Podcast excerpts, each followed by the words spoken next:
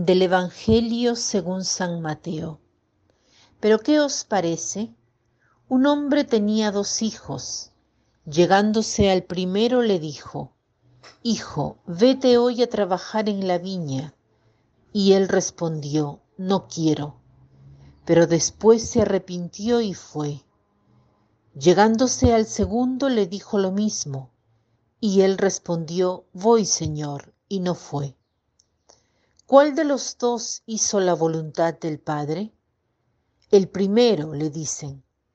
Díceles Jesús, en verdad os digo que los publicanos y las rameras llegan antes que vosotros al reino de Dios.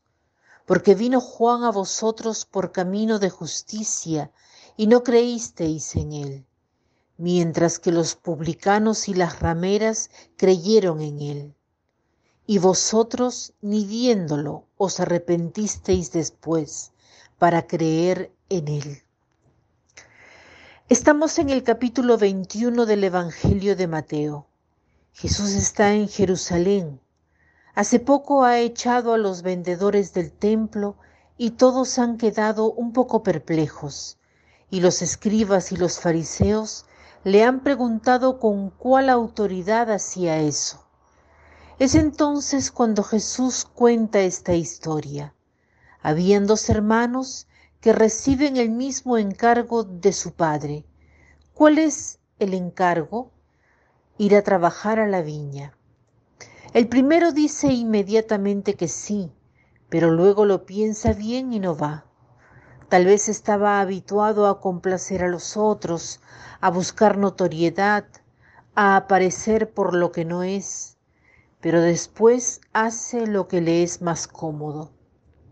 El segundo es más bien un poco impulsivo, transparente, no miente para darse a notar, es bueno, dice lo que percibe, no voy, no pone excusas, es sincero, dice no tengo ganas y no va, pero luego entra en sí mismo, reflexiona y se arrepiente.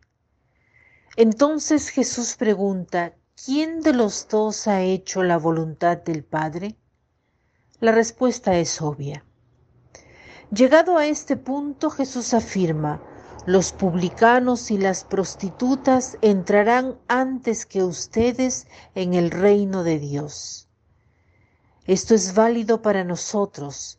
Nosotros pensamos que los que viven fuera de la iglesia no se salvarán pero nos llevaremos muchas sorpresas en el paraíso. Veremos cosas que no imaginamos. Debemos tener cuidado de no presumir de nuestra beatitud. No demos por hecho que nosotros que seguimos al Señor, que somos practicantes, nos salvaremos y los otros en cambio no. Ser cristiano significa seguir la persona de Jesús y no solo la letra, sino más bien el espíritu de la ley. Ser cristiano no significa no equivocarse nunca, significa más bien pedir ayuda a Dios cuando nos hemos equivocado. No significa no rendirse nunca, por el contrario, es convertirse siempre.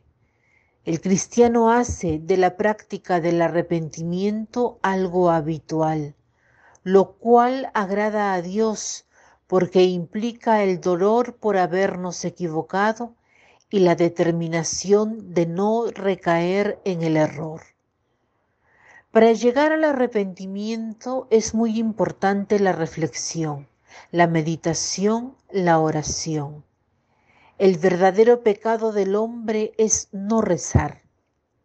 Los padres espirituales lo han sintetizado así. Quien reza se salva, quien no reza se condena, porque el verdadero pecado del ser humano es no rezar, lo cual significa alejarse de la fuente de la vida. Si no se reza, uno se vuelve poco a poco más frío hagamos el propósito de hacer un examen de conciencia y llegar al verdadero arrepentimiento. pero el que implica el dolor por los pecados pasados y la determinación para que en el futuro no caigamos en el mismo error. Tomemos en consideración un pecado que confesamos siempre y pongamos el empeño de tener un verdadero arrepentimiento por él, o sea, dolor por el pasado, por haberlo hecho, y la determinación de no cometerlo más.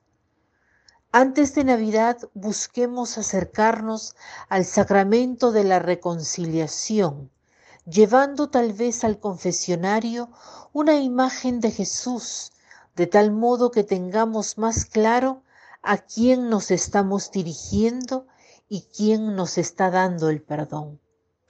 Para concluir, les cito este pensamiento.